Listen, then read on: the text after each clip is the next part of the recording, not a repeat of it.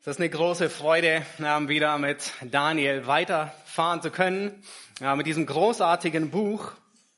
Und mein Gebet ist, dass wir heute Morgen im vierten Kapitel die Größe und die Herrlichkeit Gottes erkennen. Kannst du dich erinnern, hast du schon mal eine äußerst bittere Pille schlucken müssen? Nun, in meiner Kindheit, weiß nicht, ob Kinder das heute immer noch tun müssen, aber ähm, da gab es diese Kohletabletten, ähm, so schwarz, so dick. Und immer wenn man Magenverstimmung hatte oder irgendetwas dergleichen, dann musste die heruntergewürgt werden im wahrsten Sinne des Wortes. Die wollte nicht runtergehen. Die war so dick. Es war unmöglich mit der, das war die gefürchtetste und die schlimmste Tablette, an die ich mich erinnern kann in meiner ganzen Kindheit. Nun, ungefähr so äh, geht es vielen Menschen mit den Eigenschaften Gottes oder mit einer Eigenschaft Gottes. Es gibt eine Eigenschaft, die bei uns Menschen, besonders bei sündigen Menschen, nicht heruntergehen will.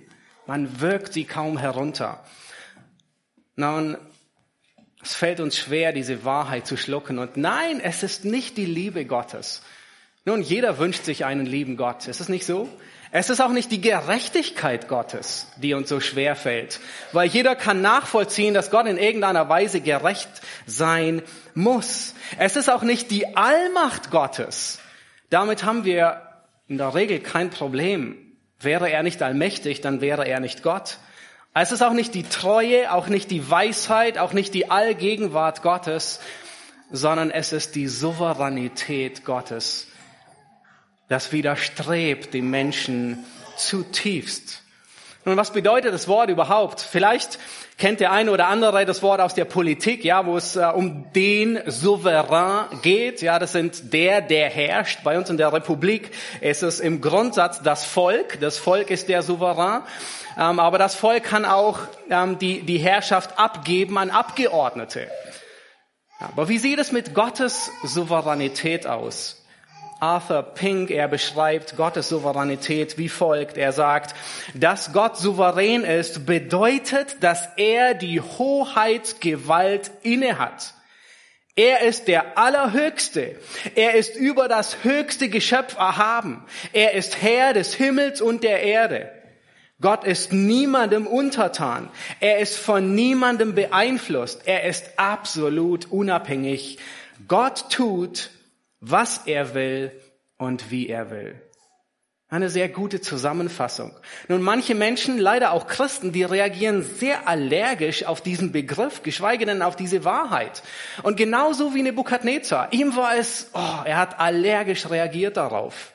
Nun, es hat sieben Jahre gedauert, bis die Kur vorüber war. In diesem Kapitel tritt in gewisser Weise ein Souverän gegen den anderen Souverän an. Es ist, man könnte fast sagen, ein Duell. Im letzten Kapitel, Kapitel 3, äh, Sadrach, Mesach und Abednego, da hat Nebukadnezar Gott herausgefordert. In diesem Kapitel fordert Gott Nebukadnezar heraus. In diesem Kapitel tritt der Allerhöchste, und es ist erstaunlich, er wird fünfmal so genannt, Gott in diesem Kapitel. In diesem Kapitel tritt der Allerhöchste in den Ring gegen den Herrscher über die ganze Erde. So bezeichnet sich Nebukadnezar in diesem Kapitel. Nun, wer wird siegen? Nicht schwer zu erahnen, nicht wahr? Normalerweise überlebt niemand, der sich mit Gott anlegt. Wisst ihr, warum Nebukadnezar überlebt und wie er überlebt?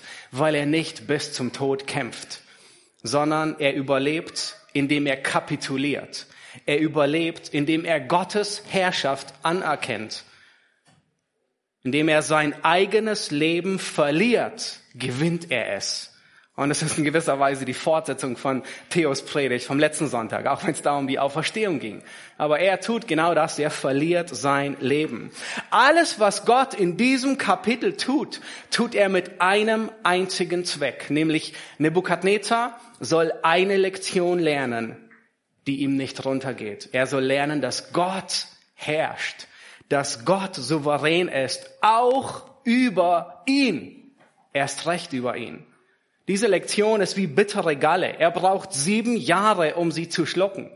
Aber nach den sieben Jahren, als er sie geschluckt hat, ist sie süßer wie Honig. Und das ist auch der Titel der Predigt. Vielleicht habt ihr gedacht, ein bisschen merkwürdig, aber Gottes Souveränität, eine bittere Pille, jedoch süßer als Honig. Das ist, was wir uns heute ansehen wollen. Spurgeon, der bekannte Prediger, er sagte, die Souveränität Gottes ist ein süßes Kissen, auf das du nachts deinen Kopf legen kannst. Es ist eine liebliche Wahrheit, dass Gott nicht nur die Kontrolle über alles hat, sondern dass er auch alles, das Gute wie das Böse, zu deinem Wohl und zu seiner Herrlichkeit ausführt. Diese süße Wahrheit ist Medizin für die Seele, die du in jeder Jahreszeit des Lebens einnehmen kannst. Nun, wir werden heute durch das vierte Kapitel durchgehen recht zügig ist mein Ziel, dass wir ähm, da durchgehen. Und dann am Schluss ähm, werden wir fünf Wahrheiten lernen und sehen, wie hat, was hat Nebukadnezar gelernt, wie hat es sich bei ihm ausgewirkt. Schlag bitte Daniel Kapitel 4 beziehungsweise Kapitel 3, Vers 31 auf. Und äh, ihr seht hier die Gliederung, die wir ähm, ähm, über das vierte Kapitel ja, das vierte Kapitel ist eigentlich recht einfach. Es beginnt mit einer einleitenden Doxologie, das heißt eine, äh, ein Lobpreis von Nebukadnezar über Gott. Und dann und dann folgt nur Traum. Ja, dann beginnt der Bericht des Traumes. Nebukadnezar erzählt, was er geträumt hat, diesen großen Baum, der über die ganze Erde erstreckt und dann abgehauen wird. Und dann haben wir die Auslegung des Traumes. Das ist äh, Daniel. Er, er sagt ihm, was der Traum bedeutet. Und dann haben wir die Erfüllung des Traumes. Ja, also recht einfach. Es geht quasi nur um den Traum. Und dann am Schluss sehen wir das Ergebnis eine abschließende Doxologie, ein abschließender Lobpreis. Lasst uns Kapitel 3, Vers 31 lesen. Der König Nebukadnezar wünscht allen Völkern, Völkerschaften und Sprachen, die auf der ganzen Erde wohnen, euer Friede nehme zu. Er wünscht ihnen Frieden. Das ist das aramäische Wort Selam, sehr ähnlich dem hebräischen Shalom. Es bedeutet grundsätzlich, er wünscht ihnen Frieden, aber er meint hier Wohlergehen, Gesundheit, ähm, ähm, Wohlstand, Gedeihen.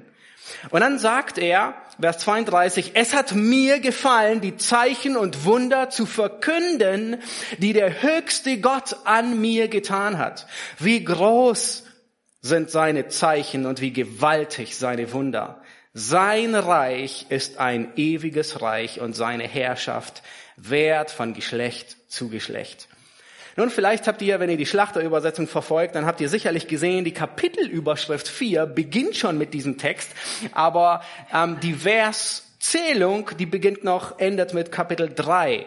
Und wir haben hier tatsächlich eine abweichende Verszählung. Ähm, der, der, der Ursprung ähm, führt auf den hebräischen und den aramäischen Text zugrunde. Ähm, wir wissen, dass die, dass die Verszählung nicht inspiriert ist, ähm, aber spricht so viel dafür, dass ähm, Schlachter tatsächlich das, die Nummer 4 richtig gesetzt hat auf Kapitel 3, Vers 31 mit dem, mit dem Abschnitt Nebukadnezar beginnt hier ähm, einen Brief zu schreiben. Und zwar zu, zuerst, wenn, wenn, wenn jemand einen Brief schreibt, dann ist es sinnvoll, eine einleitende ähm, Rede zu haben. Ja, das macht ihr meistens auch in der E-Mail. Sehr geehrter Herr, sowieso. Ähm, und dann erst legt man los. Sehr unfreundlich gleich loszulegen, ohne überhaupt äh, freundliche Worte zu beginnen. Ja, und, und ich denke, das tut Nebukadnezar hier. Er, das ist seine Einleitung, diese ersten drei Verse. Das zweite ist, es ist wie eine Buchstütze. Er beginnt mit dem Lobpreis und er endet mit dem Lobpreis. Ja, dieselben Worte am Anfang und am Ende. Und das Thema wird abgeschlossen. Ja, Sadrach, Mesach und Abednego ähm, werden erhöht. Ähm, Nebukadnezar schickt eine Botschaft in alles Volk und macht ihn groß. Und das Thema endet und, und, und jetzt beginnt es in gewisser Weise neu. In diesem Kapitel haben wir zeitgeschichtlich, decken wir so acht bis elf Jahre ab. Ja, das letzte Kapitel war mehr oder weniger ein einziger Tag oder ähm, wenige, ähm, wenige Wochen, wenn man die, den Bau ähm, des großen Standbildes noch mitberechnet. Hier haben wir ungefähr elf Jahre. Ja, Nebukadnezar, er regiert insgesamt 43 Jahre und dieses Kapitel deckt die letzten acht bis elf Jahre seiner Regierung ab. Ja, wir haben darin zunächst den Traum, Nebukadnezar träumt von diesem Baum, der sich über die ganze Erde erschreckt und dann geschieht zwölf Monate gar nichts, Pause, nichts. Und dann greift Gott ein. Und dann beginnt seine Demutsfortbildung oder wie auch immer man es nennen mag. Sieben ganze Jahre. Am Ende kommt er wieder zu Verstand und wird als König eingesetzt. Und äh, der griechische Historiker aus dem vierten Jahrhundert, er deutet an, dass Nebukadnezar danach sehr wahrscheinlich noch zwei bis drei Jahre gelebt und regiert hat und starb. Nun, ihr habt gesehen, er, er beginnt und, und sagt, der König wünscht allen Völkern und so weiter. Das ist, das ist ein Brief, den Nebukadnezar an alle Bürger seines Reiches verschickte. Nun, er hat ihn nicht zwei Millionen Mal ausgedruckt, sondern er ging, ähm, er hat multipliziert und ging an alle Städte hinaus. Und in gewisser Weise ist dieses Kapitel das Zeugnis seiner Bekehrung. Unglaublich. Es schien ihm gut, alle wissen zu lassen, was Gott an ihm getan hat. Und er riskiert damit, mit diesem Kapitel, die größte Blamage, die er je hatte. Nun, eigentlich war die größte die sieben Jahre.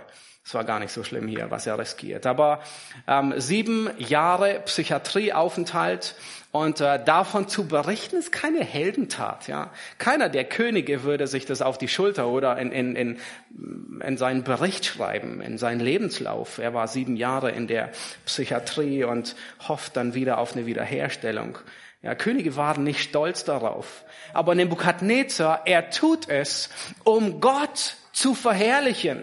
In gewisser Weise praktiziert er Psalm 50, Vers 15, wo Gott sagt, rufe mich an in der Not, so will ich dich erretten und du sollst mich preisen. Und das tut er.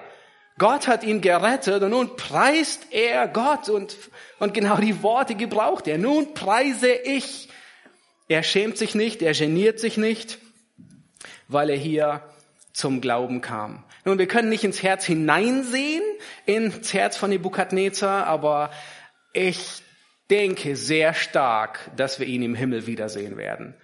Er hat Gott kennengelernt in diesem Kapitel. Sein Zeugnis am Ende des Kapitels ist so unglaublich, das würde niemand sagen, der Gott nicht erfahren hat.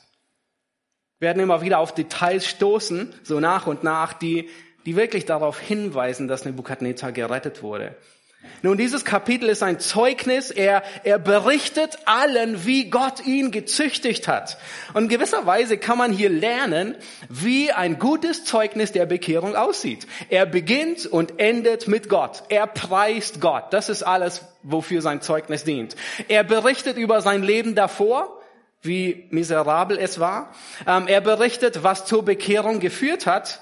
Und er berichtet, was sich danach geändert hat, wie sich sein Leben verändert hat. Und dieses Zeugnis haben alle Einwohner Babels bekommen. Es hatte eine bessere Einschaltquote wie die Tagesschau. Er beginnt und er endet mit den Worten, sein Reich ist ein ewiges Reich, seine Herrschaft währt von Geschlecht zu Geschlecht. Nebukadnezar konnte sich gut erinnern an den Traum vor über 30 Jahren in Kapitel 2, den Daniel ihm auch gedeutet hatte, wo er das goldene Haupt war. Und dann kam das Medopersische, das Griechische und schlussendlich das Römische. Aber in diesem Kapitel lernt Nebukadnezar dass Gott bereits regiert, und das ist seine Aussage, sein, was er gelernt hat, dass Gott bereits regiert, obwohl erst am Ende der Tage der Stein zu diesem Reich kommen wird. Das heißt, Gott führt bereits jetzt schon Regie, auch wenn sein physisches Reich erst noch kommt. Und das ist die, das ist die Lektion, die er gelernt hat. Lass uns Verse ähm, 1 bis 2 lesen aus Kapitel 4 Dort heißt es, ich Nebukadnezar lebte sorglos in meinem Haus und glücklich in meinem Palast. Da hatte ich einen Traum, der mich erschütterte, erschreckte und die Gedanken auf meinem Lager und die Gesichter meines Hauptes, die ängstigten mich. Nun, Schlachter hat es wirklich fantastisch übersetzt hier. Sorglos in meinem Haus, sagt er. Ähm, ähm, es ist wirklich treffend, in, in blühendem Glück könnte man sagen. Er lebte in blühendem Glück. Und das bedeutet, sein Thron und sein Reich waren in Sicherheit, es gab keine Bedrohung, alles lief glatt, ein, ein, ein, smooth life, ja, ein, ein ganz tolles, leichtes Leben. Diese Sorglosigkeit soll bald zu Ende gehen. Und ich war erschreckt beim Vorbereiten festzustellen, dass diese Sorglosigkeit im Alten wie im Neuen Testament immer mit Stolz und immer mit Ungläubigen in Verbindung gebracht wird. In Hesekiel 16, da wird über die Sünde Sodoms gesprochen, ja, die Sünde Sodoms, deiner Schwester, und dann wird, wird Hochmut, Exzess an Speisen genannt und sorglose Ruhe. Ein alles ist gut. Und genau das ist der Grund, dass Gott Schwierigkeiten in dein Leben hineinbringt. Durch die Sorglosigkeit wird man unabhängig und stolz. Du beginnst zu denken, dass du alles unter Kontrolle hast dass du ein sicheres Reich aufgebaut hast. Und genau davor warnt Gott die Israeliten in 5. Mose 8, als er sagt, nun, wenn ihr zur Ruhe gekommen seid im Land Kanaan, habt Acht, dass euer Herz sich nicht schnell erhebt und ihr Gott vergessen würdet. Und genau das ist geschehen. Wir alle wünschen uns so, ein, so eine Ruhe, Flitterwochen, die nie aufhören. Wenn wir das Wetter unseres Lebens selbst bestimmen könnten, dann würden wir wahrscheinlich immer die Sonne scheinen lassen, nicht wahr? Echt zumindest. Aber nur blühendes Glück, es tut uns gefallenen Menschen nicht gut. In solchen Zeiten neigen wir, Gott zu vergessen. In solchen Zeiten sind wir anfällig für Sünde, wie David, als er sich in die Sünde mit Bathseba hineinstürzte. Er war auf seinem Dach in seliger Ruhe. Ein sorgloses Leben zu führen wird immer für einen Ungläubigen verwendet. Und vielleicht schockiert es dich über die Aussage, aber wünsch dir kein sorgloses Leben. Denn immer wenn du meinst, dass du angekommen bist, wirst du enttäuscht. Es ist nicht deine Bestimmung hier auf Erden. Unser sorgloses Leben beginnt erst, wenn Christus wiederkommt und wenn er regiert. Und es ist gut, dass Gott hin und wieder, immer wieder unsere Aufmerksamkeit auf sich zieht. Durch was auch immer, was auch immer er tut. Nun, Nebukadnezar, er dachte, er hat alles unter Kontrolle. Er dachte, er schafft alles. Und dieses Kapitel, es steckt voller Ironie. Zum Teil von Nebukadnezar, viel Selbstironie, aber zum Teil von Gott, weil immer ist das der Fall. Wenn Gott den Stolzen demütigt, dann spottet er über den Stolz des Menschen. Die Ironie, eine der Ironien in diesem Kapitel ist, Nebukadnezar hatte gerade seine Stadtmauer Babylons beendet. Das ist eins der sieben Weltwunder der Antike. Herodotus, der griechische Geschichtsschreiber, er sagt, die Außenmaße dieser Stadtmauer, die waren 90 Kilometer lang, 24 Meter breit, eine Mauer und 98 Meter hoch. Nun, das war sein ganzer Stolz. Teile davon sind im Pergamon-Museum ausgestellt. Ja, nur ein Teil ist 24 Meter breit. Die Ironie ist, dass er sich hinter diesen festen Mauern, die er gerade gebaut hat, wo er sich sicher fühlt, erschreckt wird. Ist das nicht erstaunlich? Und genau das ist das Wort. Er wird erschreckt, als er ruhig und sicher in seinem Palast lebte. Sein Königreich gedeihte, aber das Königreich Gottes war ihm gleichgültig. Lass uns weiterlesen. Und wir lesen die Verse drei bis 15, wo er den Traum beschreibt. Ein ganzes Stück Text. Und es wurde von mir Befehl gegeben, alle Weisen Babels vor mich zu bringen, damit sie mir die Deutung des Traums verkündeten. Sogleich kamen die Traumdeuter, Wahrsager, Chaldäer und Zeichendeuter herbei. Und ich erzählte vor ihnen den Traum, aber sie konnten mir seine Deutung nicht verkünden. Bis zuletzt Daniel vor mich kam, der Belsatzer heißt nach dem Namen meines Gottes und in welchem der Geist der heiligen Götter ist. Vor dem erzählte ich meinen Traum. Belsatzer, du Oberste der Schriftkundigen, von dem ich weiß, dass der Geist der heiligen Götter in dir ist und dass kein Geheimnis dir zu schwierig ist. Vernimm das Traumgesicht, das ich gesehen habe und sage mir, was es bedeutet. Das sind aber die Gesichter meines Hauptes auf meinem Lager. Ich schaute und siehe, es stand ein Baum mitten auf der Erde und seine Höhe war gewaltig. Der Baum war groß und stark Und sein Wipfel reichte bis an den Himmel und er war bis ans Ende der ganzen Erde zu sehen.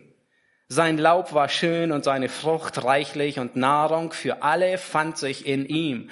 Unter ihnen suchten die Tiere des Feldes Schatten und die Vögel des Himmels wohnten in seinen Zweigen und von ihm nährte sich alles Fleisch.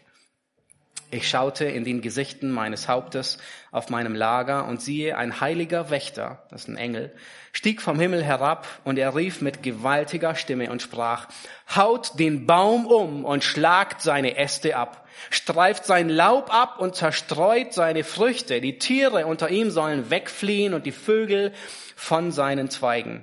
Aber seinen Wurzelstock sollt ihr in der Erde lassen, und zwar in Fesseln aus Eisen und Erz im Gras des Feldes, damit er vom Tau des Himmels benetzt werde und mit den Tieren Anteil habe an den Kräutern der Erde. Sein menschliches Herz soll verwandelt werden und es soll ihm ein tierisches Herz gegeben werden und sieben Zeiten sollen über ihm vergehen.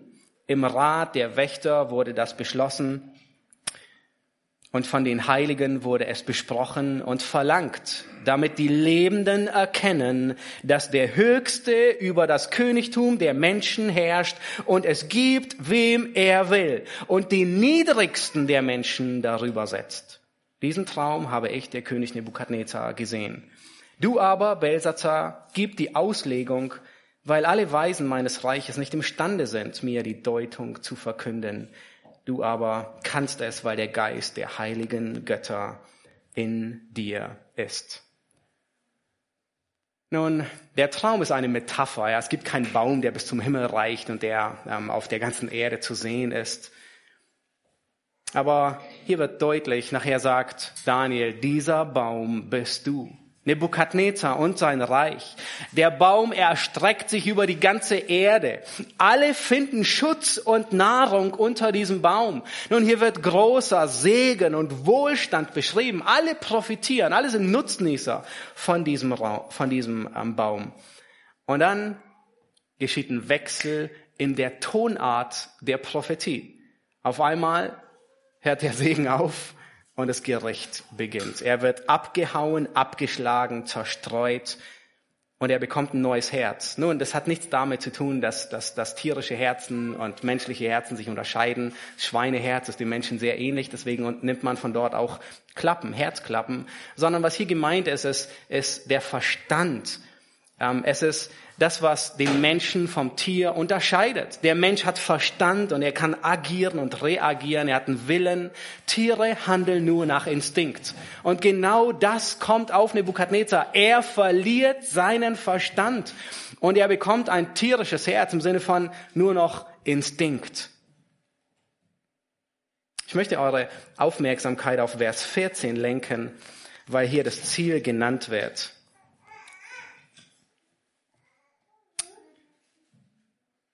Alles, was hier geschieht, tut Gott nicht, um Nebukadnezar nur zu demütigen aus Spaß, sondern er bestraft ihn, damit er erzogen wird. Er tut es nicht, um ihn zu richten, sondern um ihn zu erziehen. Und ich denke, das ist ein Grund anzunehmen, dass Nebukadnezar auch errettet ist, weil Gott züchtigt nur Söhne. In Hebräer 12 macht es deutlich. Alle anderen richtet er. Das ist ein gewaltiger Unterschied zu Belsazar. Ein König später ähm, werden wir sehen, dass Gott Belsazar auch begegnet. Aber ihn richtet er. Nebukadnezar züchtigt er.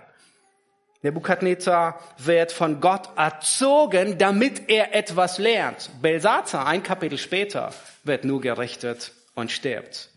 Nun schaut euch an, was er lernen soll. In Vers 14 ist, finden wir den ersten Hinweis. Nun, da heißt es, dass alle Lebenden erkennen. Nun später, hier ist es so allgemein formuliert, später wird es dreimal wiederholt und dreimal wird gesagt, dass du Nebukadnezar erkennst. Was soll er erkennen? Erkennen, dass der Höchste, er wird wieder der Allerhöchste genannt, herrscht über das Königtum der Menschen.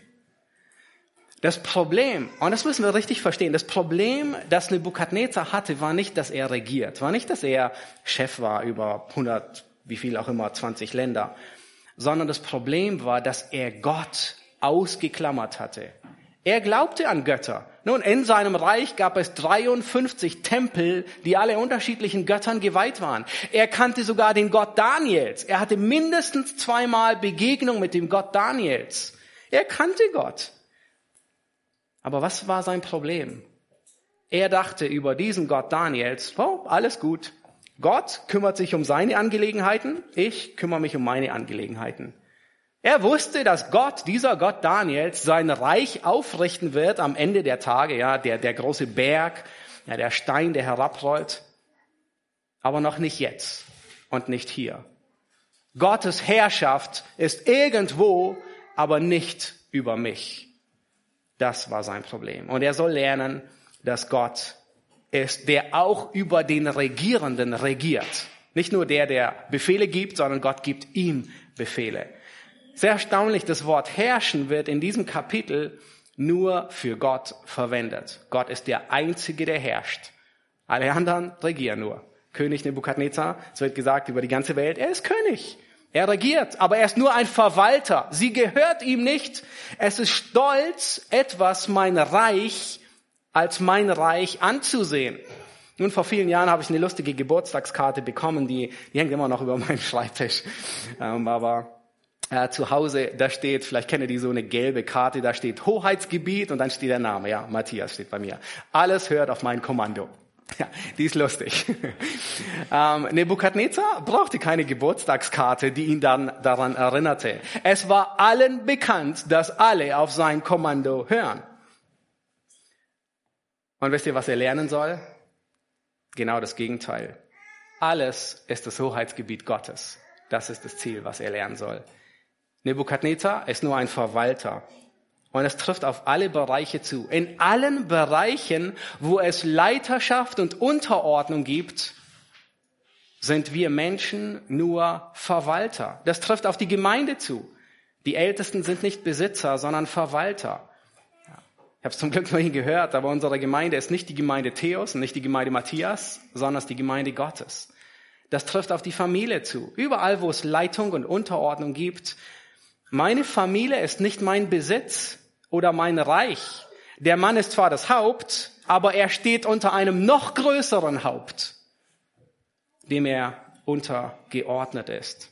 Die zweite Lektion, die Nebukadnezar lernen soll, ist, Gott gibt das Königtum, wem er will und sogar dem niedrigsten Menschen. Nun, dieses Wort hier, niedrig, das kommt nur, ist ein aramäisches Wort, kein hebräisches, es kommt nur hier in diesen Kapiteln bei, bei Daniel vor und es bedeutet demütigen. Ja, Gott gibt sogar dem niedrigsten, hebt er als König hervor.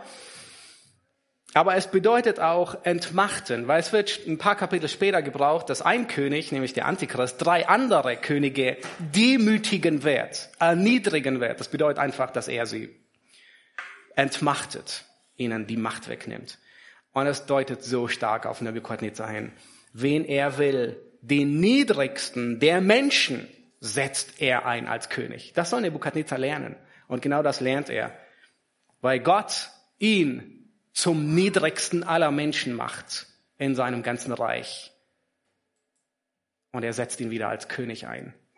Nebukadnezar muss lernen, dass nicht ein gerüstetes Ross am Tag der Schlacht den Sieg garantiert, sondern dass der Sieg von Gott kommt. Sprüche 21, Vers 31. Nun, das Herzstück, das Herzstück in diesem ganzen Kapitel ist, ist hier Vers 14 Vers 22, 23, 29. Schaut euch noch einmal Vers 14 an. Er sagt, damit die Lebenden erkennen, dass du der Höchste bist.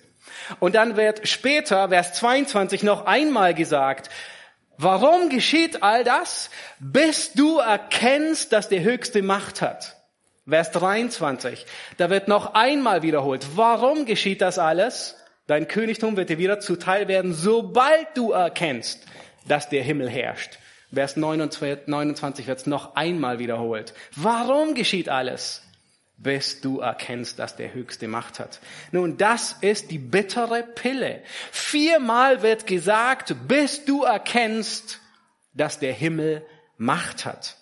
Diese bittere Pille, dass Gott herrscht, wollte er nicht schlucken. Dass Gott souverän ist, will ihm nicht hinuntergehen. Und er braucht sieben Jahre, um sie zu schlucken, aber er soll und er wird sie lernen. Nun lass uns weiterlesen, Vers 16. Daniel, er hat den Traum gehört. Da blieb Daniel, den man Belsazar nannte, eine Weile ganz starr und seine Gedanken erschreckten ihn. Der König ergriff das Wort und sprach, Belsazar, der Traum und seine Deutung dürfen dich nicht erschrecken. Belsazar antwortete und sprach, mein Herr, der Traum gelte deinen Hassern und seine Auslegung deinen Feinden. Daniel hatte den Traum auf Anhieb verstanden und er ist so erschüttert, dass er kein Wort herausbringt. Nun, Nebukadnezar wartet und wartet und wartet und Daniel schweigt, weil er so erschüttert ist von der, von der Wahrheit, die kommen soll. Es ist so schlimm, dass Nebukadnezar noch einmal sagen muss, Daniel, offen, man sieht dir an, dass es schlimm ist, aber sag mir, was ist die Deutung des Traumes? Und dann legt Daniel los und er wiederholt die Segnungen. Vers 17 bis 19.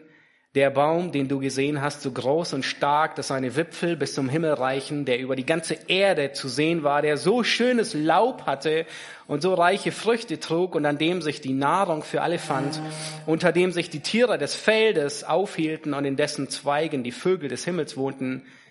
Dieser Baum bist du, o König, der du so groß und so stark geworden bist und dessen Majestät so groß ist, dass sie bis zum Himmel und deine Herrschaft bis ans Ende der Erde reicht. Und nun folgt das Gericht. Lass uns weiterlesen bis Vers 24.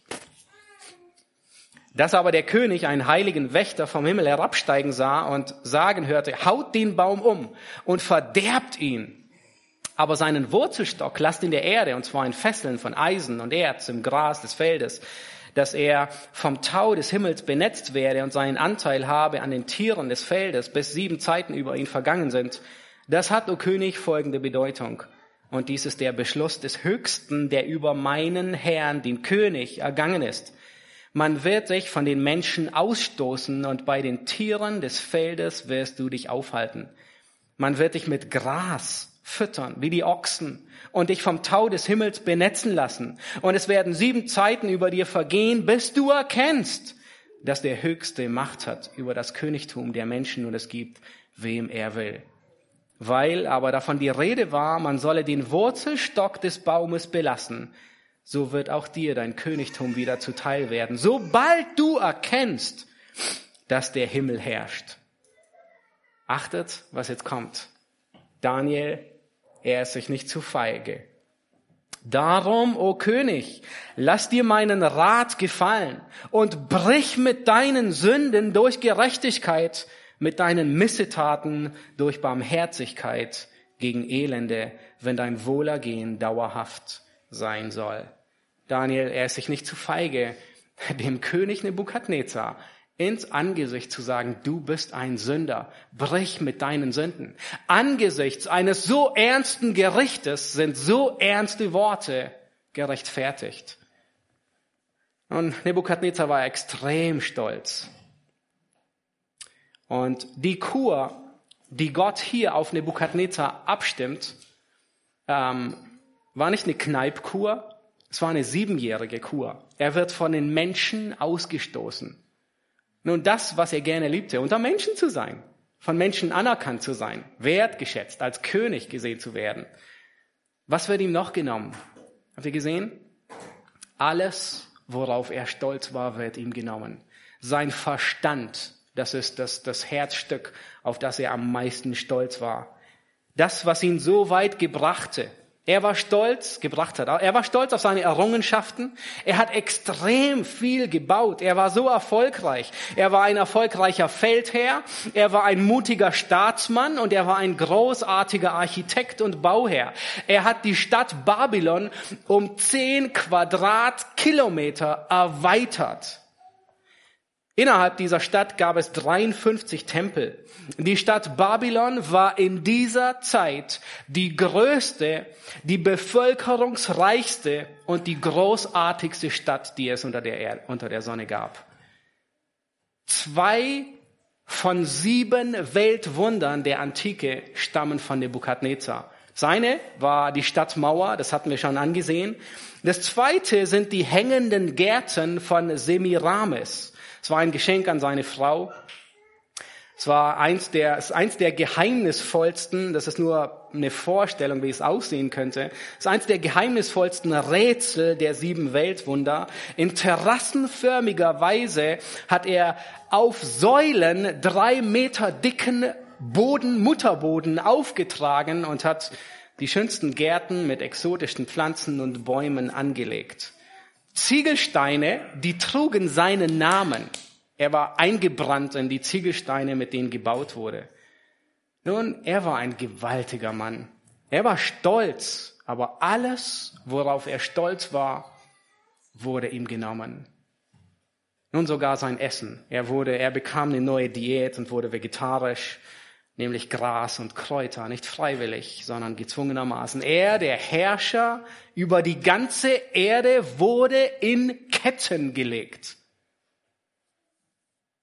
Er war wie ein Tier, alle menschliche Würde dahin. Und sogar sein Aussehen hat sich geändert. Sein Haar ist lang wie Adlerfedern und seine, seine Nägel sind wie Tierkrallen geworden. Schaut euch an, warum Gott es tut. Er tut es, damit Nebukadnezar am Ende Gott erkennt. Schaut euch Vers 25 an. Nun, dieser ist so kurz. Dies alles ist über den König Nebukadnezar gekommen.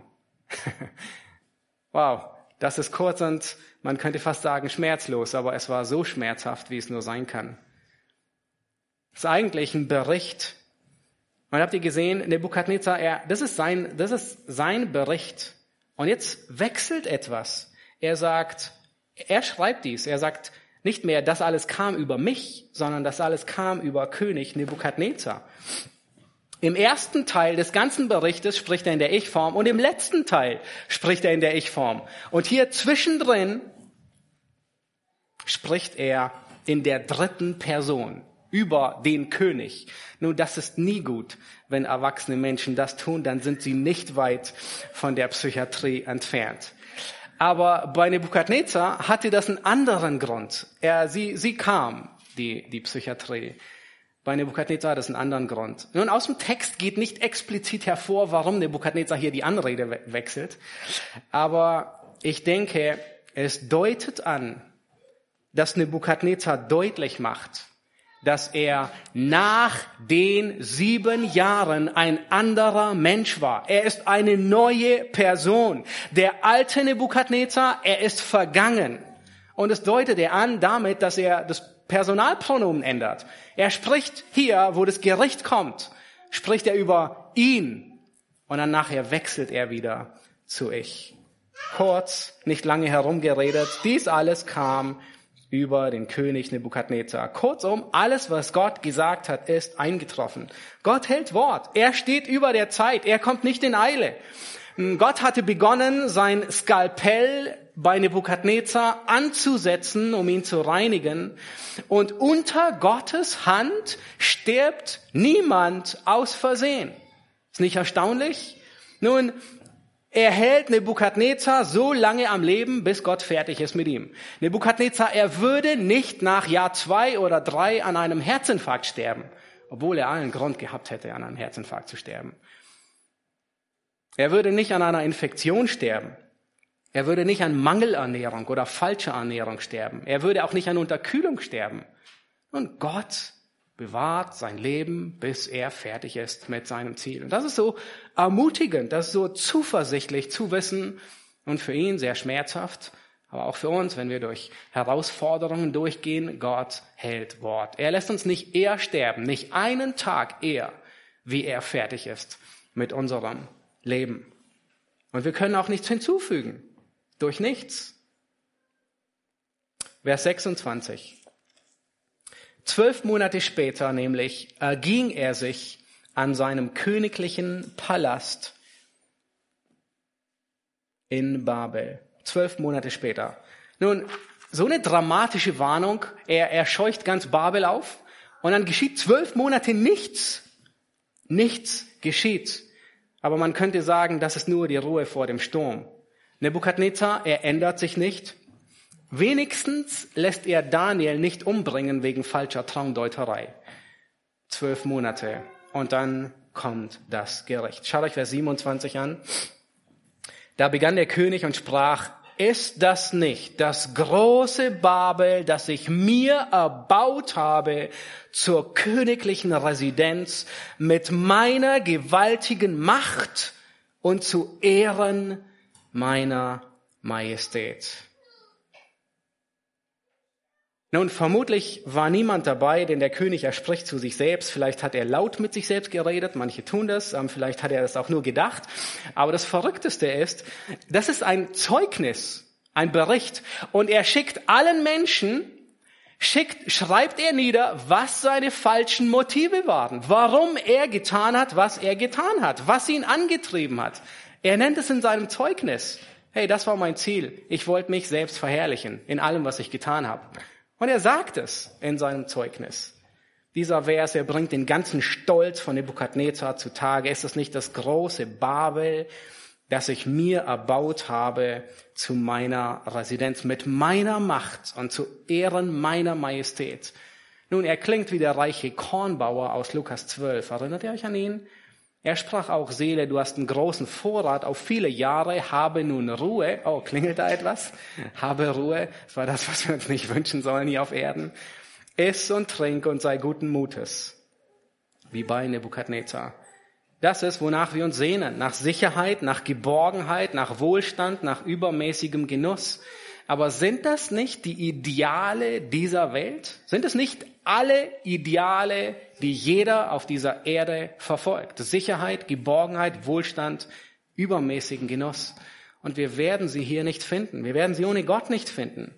Ich nehme an, wahrscheinlich würde niemand von uns sagen, niemand diese Worte gebrauchen, ähm, zu Ehren meiner Majestät gebaut. Nun, das ist gut, das verkürzt unsere Demutsfortbildung. Äh, aber nein, stolz sind wir ohnehin. Das ist der Kern aller Sünde. Und solange du und ich in diesem Körper sind, werden wir mit Stolz zu kämpfen haben, manchmal mehr, manchmal weniger. Stolz hat nichts mit Macht und nichts mit Wohlhaben zu tun.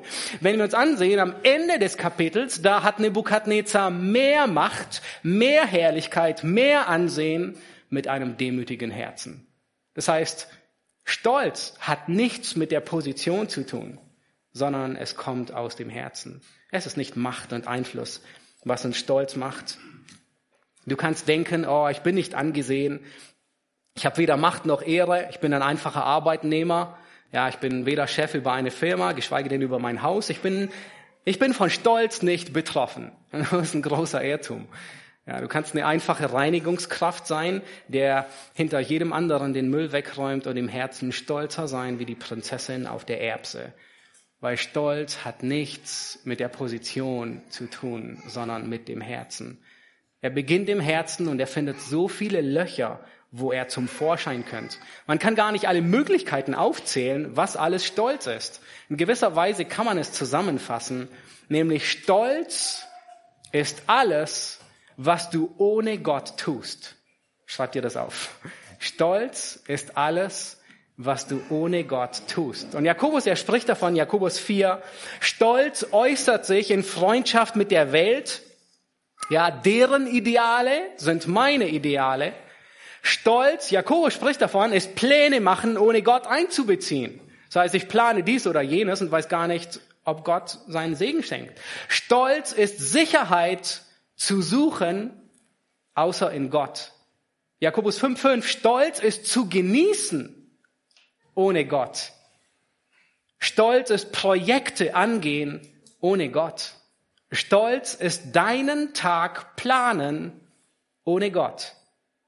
Stolz ist deine Arbeit zu machen, deine acht Stunden Arbeit, die du jeden Tag tust, ohne Gott. Nun, das können wir sehr gut, nicht wahr? Auch als Gläubige acht Stunden arbeiten ohne Gott einzubeziehen. Stolz ist unsere Kinder zu erziehen, ohne dass wir von Gott abhängig sind. Kann sogar Andacht machen und Gott außen vor lassen. Vielleicht denkst du, gibt es sowas wie ein Stolzbarometer? Irgendwie so eine Stolzwarn-App? Nun, leider nicht, weil Stolz kann sich tarnen und wir merken ihn nicht so schnell. Aber wenn Stolz Gott ausklammern ist aus allem, was wir tun, was ist das Gegenteil? Gott einschließen in alles, was wir tun. Gott einbeziehen. Nun, das kennen wir alle sehr gut. Wenn wir einen Familienausflug planen und wir beziehen unsere Familie ein oder wir planen mit unserer Frau zusammen, was tun wir die ganze Zeit? Wir reden konstant mit ihnen darüber, was wir machen, was wir vorhaben, wohin wir gehen und so weiter. Ja, keine Alleingänge. Ja, nicht nur ich allein, sondern das ist, wenn wir jemand anderen einbeziehen. Und genau das ist, wenn wir Gott einbeziehen. Wir beten. Und davon spricht Jakobus 4, Vers 7, davon spricht 1. Petrus, unterwerft euch Gott. Das ist die Lektion, die Nebukadnezar lernen soll. Und dann sagt er, sagt Jakobus einen Vers später, naht euch zu Gott, so naht er sich zu euch. Ja, diese Verse hat Theo am Anfang vorgelesen. Genau die. In gewisser Weise kannst du deinen Stolz am Gebetsbarometer messen. Ja, gut zu. Du kannst deinen Stolz an der Bildschirmzeit deiner Gebets-App messen, wie hoch die Bildschirmzeit ist. Nun, das ist ziemlich überführend und ehrlich gesagt, ich wurde auch sehr überführt in dieser Woche.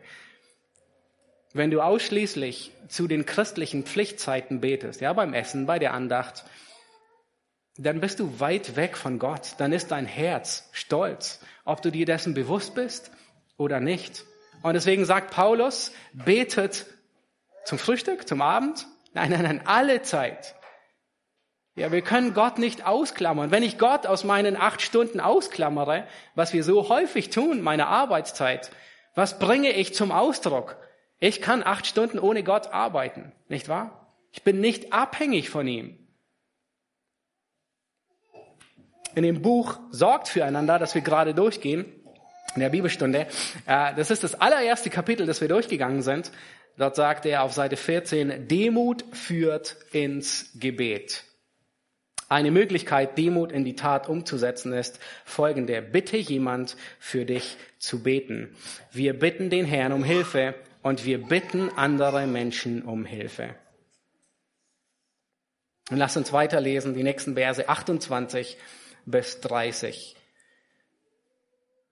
Noch war das Wort im Mund des Königs ja, das, was er gerade gesagt hatte. Da erklang eine Stimme vom Himmel herab.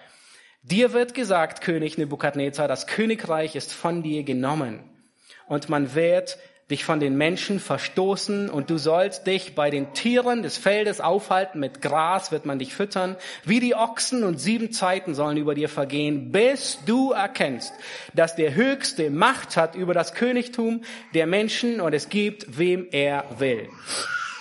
Im selben Augenblick erfüllte sich das Wort an Nebukadnezar. Er wurde von den Menschen ausgestoßen, fraß Gras wie ein Ochse. Und sein Leib wurde vom Tau des Himmels benetzt, bis sein Haar so lang wurde wie Adlerfedern und seine Nägel wie Vogelkrallen. Nebukadnezar, er verwendet einen einzigen Vers, wie es ihm erging in den sieben Jahren. Er macht nicht viele Worte darüber. Ja, wir würden uns wünschen, hey, was hast du in den sieben Jahren gemacht? Das war nicht, das war nicht seine Absicht. Es gibt viele Theorien, was es gewesen sein könnte. Meine manchen, äh, manche meinen, es war Lykanthropie, ja, sowas wie Wolfsmensch. Andere schlagen vor, es war eine Boanthropie. Ja, das ist scheinbar eine Krankheit, die es heute auch noch geben soll, wenn ein Mensch in einem Wahnzustand glaubt, ein Ochse oder eine Kuh zu sein und versucht dann entsprechend zu leben und sich zu verhalten. Wir wissen es nicht. Es kann sein, dass Gott sich einer Krankheit bedient hat, wissen es nicht. Aber was war die Ursache? Nicht eine Krankheit, auch wenn es eine Krankheit war. Die Ursache war Gott. Gott bringt diese Krankheit in sein Leben, wenn es eine Krankheit war. Und zwar sieben Jahre lang. Das war nicht einfach nur Dschungelcamp, ja, So, ich bin ein Star, holt mich nach zwei Wochen raus, sondern das waren sieben tiefe, dunkle Jahre. Nebukadnezar hat seinen Verstand verloren. Er, der Große, wurde rausgeschmissen. Er gehörte zu denen, vor denen man die Kinder warnt und sagt, spielt nicht am Waldrand dieser Weide, da wohnt ein Geisteskranker. Er hat Gras gefressen wie ein Ochse. Er wurde wie ein Tier. Und dann wird noch einmal gesagt, Vers 29, warum? Was ist das Ziel? Bis du erkennst, dass der Höchste Macht hat über das Königtum und es gibt, wie er will. Er sollte erkennen, dass Gnade nicht verdient wird. Gott regiert. Gott gibt, wie er will. Und ein Mensch hat nicht das Recht, Gott vorzuschreiben, was er zu tun hat. Und das ist eine bittere Pille für uns Menschen, weil wir genau andersrum denken. Und wenn wir etwas, wenn wir handeln, etwas entscheiden, was ist die Ursache immer? Nun, es ist meistens die Qualität von dem Produkt. Wenn wir in den Einkaufsladen gehen und Tomaten kaufen, welche kaufen wir? Die schönsten, nicht die verfaulten. Die verfaulten nehmen wir nur aus Versehen mit. Wenn ein Mitarbeiter eingestellt wird und zehn haben sich beworben, wer von den zehn wird eingestellt? Ja, der am besten qualifiziert ist, der am freundlichsten ist, der am teamfähigsten ist, der mehr Kompetenz mitbringt, der mehr Erfahrung hat. Ist das nicht so? Wir alle handeln nach diesen Prinzipien. Aber Gott nicht. Und das ist was, warum wir Gott nicht verstehen. Gott hat andere Wertmaßstäbe. Und der Wertmaßstab liegt nicht in dem Produkt, sondern in sich selbst. Weil Gott sagt, ich will mich groß machen.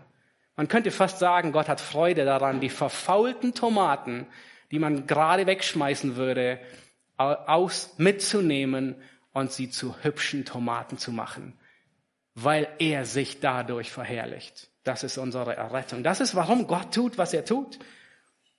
Es hat nichts mit der Person zu tun. Er kann sogar den entmachteten König Nebukadnezar wieder einsetzen. Das ist eine bittere Pille für uns Menschen, für alle von uns. Und bei Nebukadnezar dauert es sieben Jahre. Und Gott hat Zeit. Gott hat Zeit auch mit unserem Stolz. Er reißt nicht alles auf einmal heraus, das würden wir nicht überleben. Aber er verändert uns nach und nach. Aber Nebukadnezar hat diese Pille geschluckt. Und wisst ihr, was nun kommt? Der kürzeste Teil des Kapitels. Es ist für ihn süßer wie Honig geworden. Dieses dunkle Tal, das tiefste Tal, das wird für Nebukadnezar der schönste Gipfel seines Lebens. Und hier beginnt er jetzt wieder in der Ich-Form zu sprechen. Er ist ein neuer Mensch. Lasst uns die letzten Kapit äh, Verse lesen aus dem Kapitel 31 bis 34. Aber nach Verlauf der Zeit hob ich Nebukadnezar meine Augen zum Himmel empor. Und mein Verstand kehrte zu mir zurück. Da lobte ich den Höchsten und pries und verherrlichte den, der ewig lebt, dessen Herrschaft eine ewige Herrschaft ist, dessen Reich von Geschlecht zu Geschlecht währt, gegen welchen alle, die auf Erden wohnen, wie nichts zu rechnen sind. Er verfährt mit dem Herr des Himmels und mit denen, die auf Erden wohnen, wie er will. Und es gibt niemand, der seiner Hand wehren oder zu ihm sagen dürfte, was machst du? Zur selben Zeit kehrte mir mein Verstand zurück und mit der Ehre meines Königtums kehrte auch meine Herrlichkeit und mein Glanz zurück. Meine Räte und meine Großen suchten mich und ich wurde wieder in, über mein Königreich gesetzt und erhielt noch größere Macht. Unvorstellbar. Und nun Lobe und erhebe und verherrliche ich, Nebukadnezar, den Gott des Himmels, denn all sein Tun ist richtig und seine Wege sind gerecht. Wer aber hochmütig wandelt, den kann er demütigen. Bis jetzt hat Nebukadnezar auf sich geschaut. Das ist das erste Mal, dass er seine Augen zum Himmel erhebt. Er naht sich Gott. Und wisst ihr, wann ihn die Gnade erreicht? Als er seine Augen zum Thron der Gnade erhebt. Und nicht als er auf seinem Thron saß. Dem Demütigen gibt Gott Gnade, dem Stolzen widersteht er. Nebukadnezar hat seine Lektion gelernt. Die Erkenntnis der Größe Gottes, die führt dazu, dass er diese Wahrheit, die ihm nicht den, den Hals hinuntergehen wollte, dass er diese Wahrheit zu einer lieblichen Wahrheit ernennt. Die Souveränität Gottes, dass er sie lieben lernt, anstatt sie zu hassen. Dass er sich an ihr erfreut, anstatt dass er sich davor fürchtet dass er ihr zustimmt, anstatt dass er sie bekämpft. Nebukadnezar hat die Größe Gottes anders erfahren wie Hiob.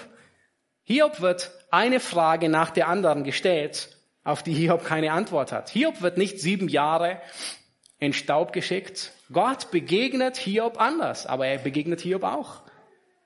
Nebukadnezar mit Gott, äh, mit Nebukadnezar hat Gott andere Pläne, eine andere Therapie, könnte man sagen. Gott wählt nicht bei jedem die Ochsentherapie, sieben Jahre als Ochsen, sondern Gott passt sie an.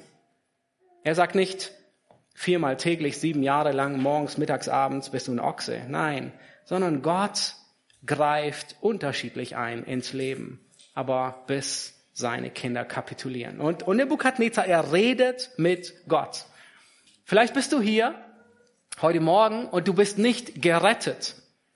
Du klammerst Gott aus deinem Leben aus wie Nebukadnezar. Du denkst, naja, Gott ist akzeptabel, solange er mir nicht sagt, was ich zu tun habe. Und genauso leben viele Menschen und es wird dir nicht gelingen.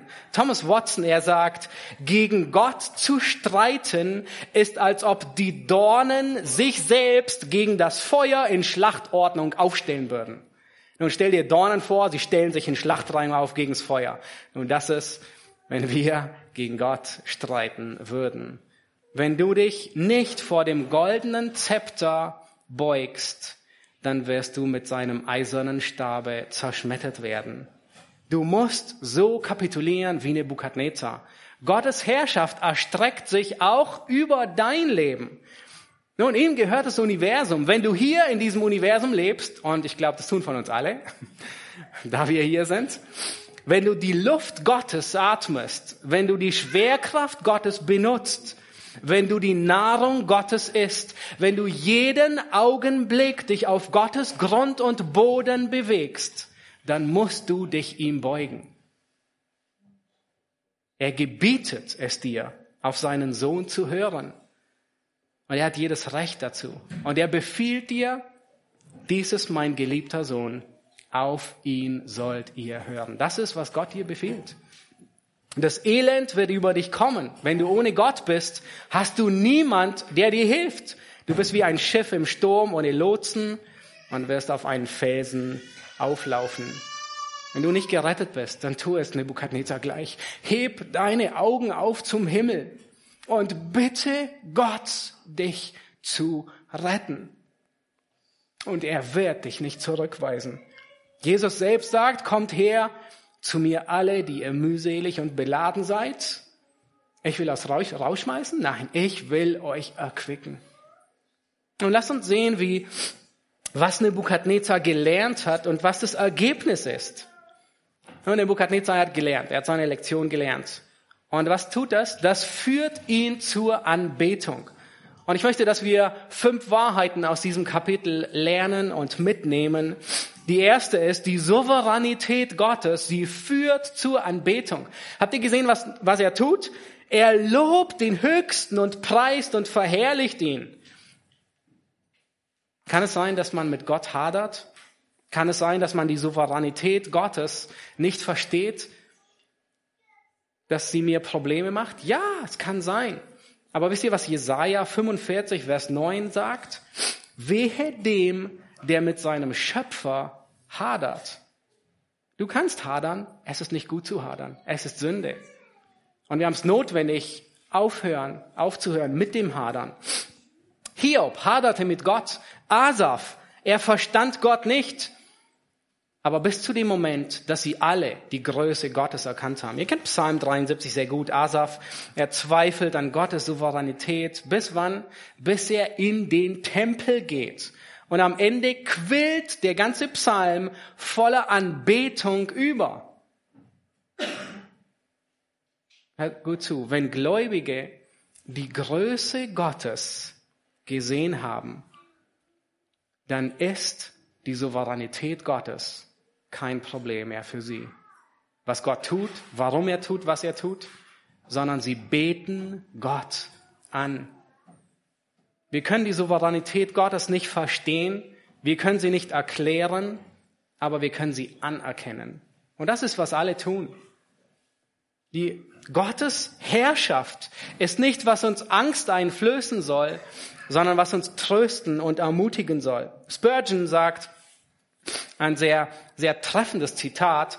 Er sagt, es gibt keine Eigenschaft Gottes, die für seine Kinder tröstlicher wäre als die göttliche Souveränität. Unter den widrigsten Umständen, in den schwersten Bedrängnissen, glauben sie, die Kinder Gottes, dass die Souveränität Gottes ihre Bedrängnisse vorgesehen hat. Dass die Souveränität Gottes diese beaufsichtigt und dass die Souveränität Gottes sie heiligen wird. Nun, Angst vor Gottes Herrschaft hat nur der, der ihn nicht kennt. Das Resümee aller Gläubigen ist, nachdem sie Gott erkannt haben, erst nachdem sie Gott tiefer erkannt haben, dass sie sich an seiner Herrschaft erfreuen und sich nicht darüber beschweren. Wenn wir die Souveränität Gottes fürchten, dann nur, weil wir seine Liebe noch nicht erfahren haben. Wir kommen gerade, wir haben im ersten Johannes durchgepredigt und im vierten Kapitel, da sagt Johannes, Furcht ist nicht in der Liebe, sondern vollkommene Liebe treibt die Furcht aus. Wer Gottes Herrschaft anerkennt, beginnt Gott zu loben. Nun würdet ihr sagen, hier das Gebet, hier die Frage an die Musiker, das Gebet von Nebukadnezar war in Dur oder in Moll? Also er sagt nicht irgendwie, Gott hat mich zerschlagen. Er sagt nicht, der Höchste hat mich gedemütigt. Er hat mich Gras fressen lassen. Oh, da ist nichts davon zu lesen, nicht die leiseste Spur. Sondern es quillt über von Freude und Anbetung. Und ich denke, nur nebenbei gesagt, dass hier die Frucht des Geistes sichtbar ist, die Freude, die Gott wägt in seinem Leben. Ein Grund mehr, dass ich denke, dass Nebuchadnezzar gerettet ist.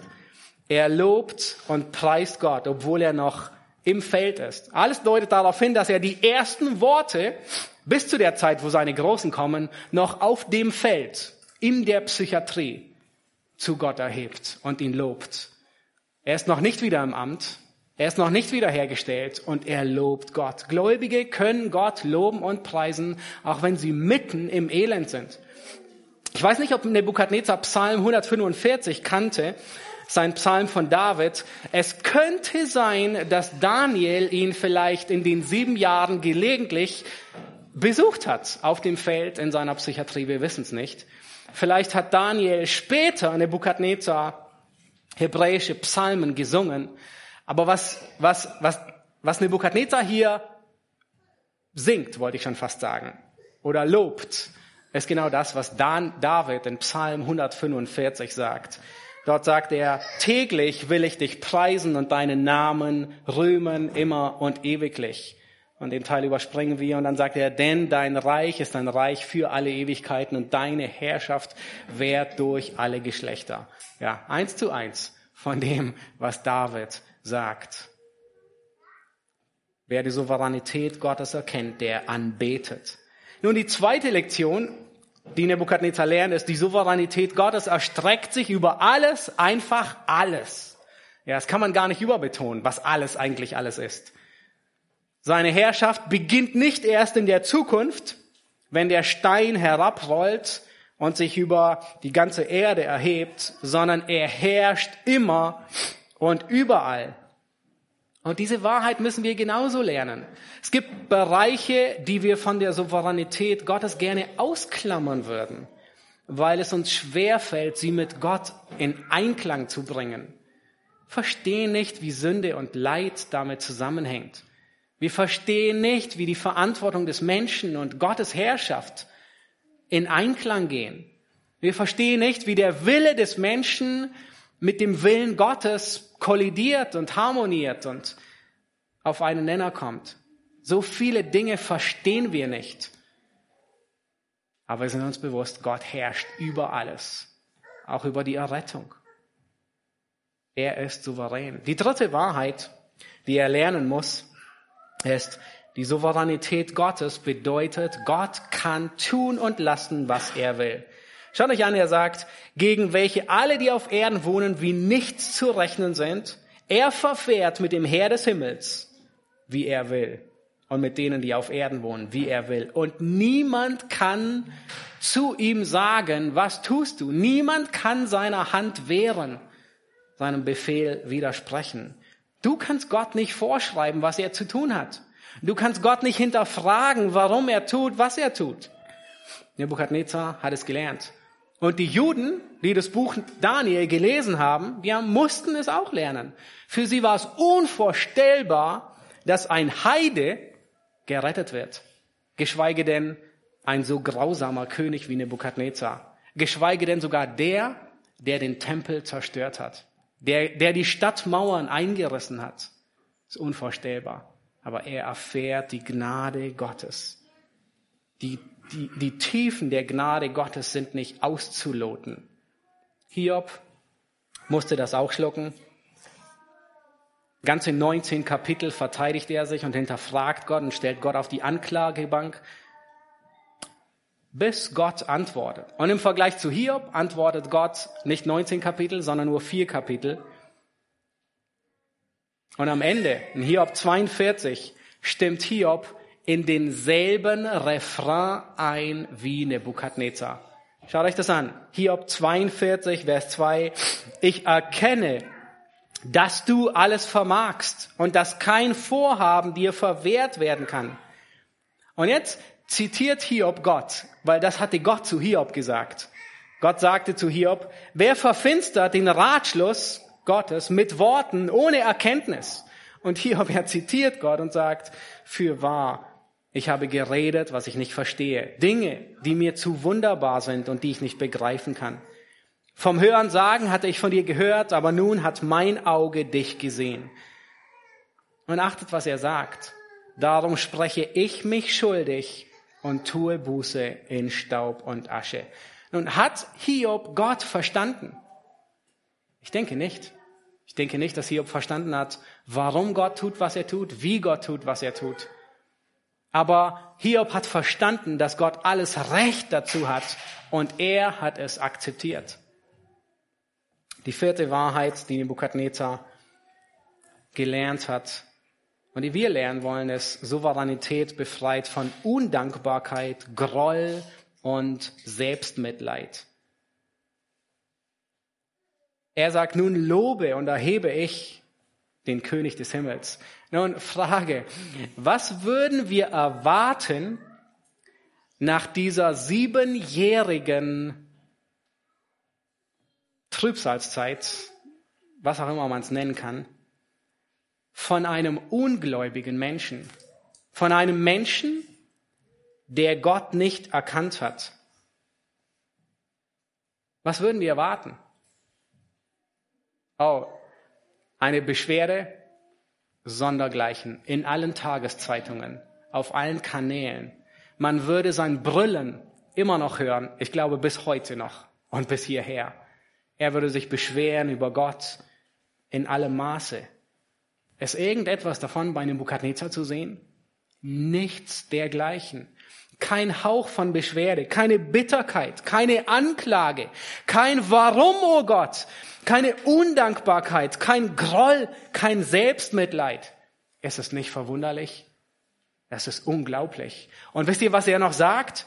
Er sagt, all dein Tun ist richtig und deine Wege sind gerecht. In anderen Worten sagt Nebukadnezar, Herr, was du gemacht hast in diesen sieben Jahren, es war gut. Dein Tun ist gerecht. Er fühlt sich nicht ungerecht behandelt. Ist es nicht erstaunlich? Und ich denke, das ist der Friede Gottes, der in seinem Herzen regiert hat und eine aufgewühlte Seele zur Ruhe gebracht hat. Eigentlich würde man erwarten, nach diesen sieben Jahren, dass er zuallererst den Psychiater aufsucht, damit er seine Schmerzen aufarbeitet Aber das Anschauen der Größe Gottes hat ihn kuriert. Und das ist, was wir brauchen. Wir brauchen nichts anderes wie die Größe Gottes erkennen. Gottes Erhabenheit half ihm, sein Leid im Licht von Gott zu sehen. Und das war bei Josef, das war bei Hiob, das war bei allen der Fall.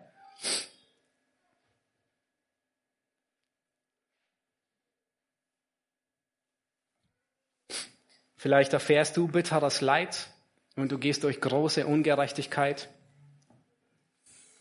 Wir wissen nicht, wie alles in Gottes Ratschluss passt. Wir wissen nicht, wie es vereinbar ist mit seiner Güte und Liebe.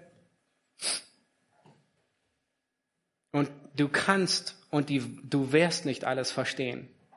So ging es Josef. Die, die Schuld seiner Brüder, die war unentschuldbar. Und er konnte ihnen vergeben, weil er wusste, dass Gott Regie führt. Er konnte ihnen vergeben, weil er wusste, dass Gott über allem steht. Und es war kein Paradox. Es wird ein Tag kommen, an dem Gott alle Tränen abwischen wird. Und spätestens dann werden wir feststellen, warum Gott geführt hat, wie er geführt hat. Warum nun alles Sinn ergibt.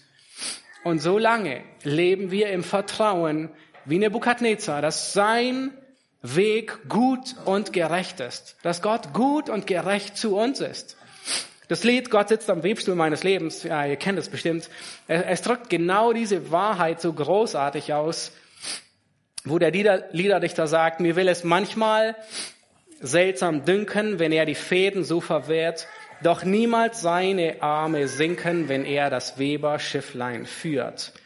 Und ist der letzte Tag zerronnen, mein Sterbenstag von Gott gewollt, dann ist der Webstuhl abgesponnen und alles glänzt wie lauter Gold. Dann sing ich mit den Engelchören nach letzter, durchgekämpfter Nacht dem großen Meister dann zur Ehren Du hast alles wohl gemacht. Wir kommen, wenn wir die Herrlichkeit Gottes sehen, kommen wir zu dem Ergebnis, dass Gott tut, was gut und richtig ist. Er hat alles wohl gemacht. Die letzte, oh ja, danke. Die letzte Wahrheit, und die ist kurz.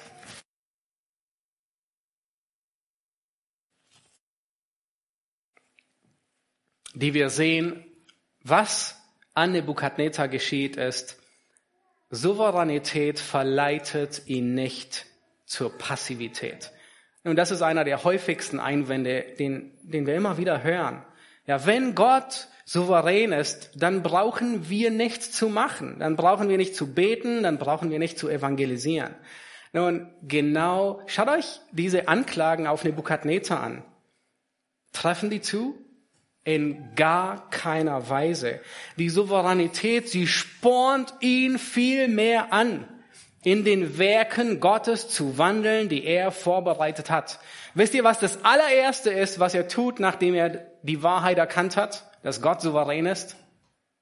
Er betet. Er hat die Lektion gelernt. Und wisst ihr, was das zweite ist, was er tut? Er evangelisiert. Nebukadnezar evangelisiert. Erinnert ihr euch an den Anfang? Was war dieses Kapitel? Ein Brief, der bei jedem Bürger im Briefkasten landete. Hätte es die Tagesschau gegeben, Nebukadnezar hätte um 20 Uhr eine Pressekonferenz zu seiner Bekehrung gehalten. Er wollte, dass alle es hören. Gott hat ihn gedemütigt aber diesen Gott betet er an, weil er alles Recht hat zu regieren. Er wollte, dass jeder Bürger seines Landes, die ganze Welt, dieses Zeugnis hört, indem er Gott groß macht. Und er macht die Eigenschaften Gottes groß. Er schämt sich nicht seines Gottes. Nein, die Souveränität, sie raubt uns nicht die Energie. Die Souveränität, sie macht uns nicht passiv, sondern sie leitet die Energie in die richtige Bahn und sie spornt uns an in der Hingabe Gottes. Spurgeon, er sagt, und mit dem Zitat möchte ich schließen, wenige Lehren des christlichen Glaubens sind so tröstlich wie die Souveränität Gottes. Sie demütigt dich in guten Zeiten. Ja. Sie gibt Hoffnung in schweren Zeiten und sie schenkt dir Freude in allen Jahreszeiten. Die Lehre von Gottes Souveränität ist eine ständige Nahrung für die Seele. Lass uns stille werden und ich möchte beten. Herr, wir danken dir für dieses Kapitel. Wir danken dir, dass du regierst. Deine Herrschaft, sie erstreckt sich nicht nur über jedes Atom dieses Universums, sondern über jeden Augenblick unseres Lebens. Wir haben es notwendig, die Größe und die Herrlichkeit zu sehen. Herr, damit diese Wahrheit uns nicht erschreckt, sondern uns vielmehr tröstet, dass wir diese Wahrheit leben, anstatt sie zu hassen. Herr, vergib uns unseren Stolz, der in so vieler Weise zum Ausdruck kommt. Vergib, wo wir dich aus Plänen ausklammern. Vergib, dass wir so vieles ohne dich tun. Vergib, dass wir uns anmaßen. Wir könnten das schaffen ohne dich, ohne deine Hilfe.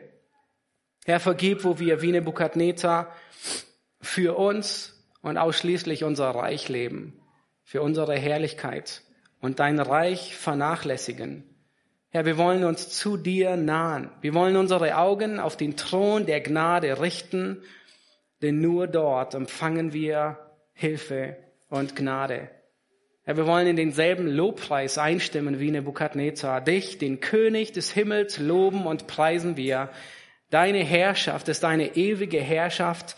Dein Reich ist wert von Geschlecht zu Geschlecht. Herr, da ist niemand, der zu dir sagen darf, was tust du? Denn in all deinem Tun bist du richtig und all deine Wege sind gerecht. Wir beten dich an. Amen.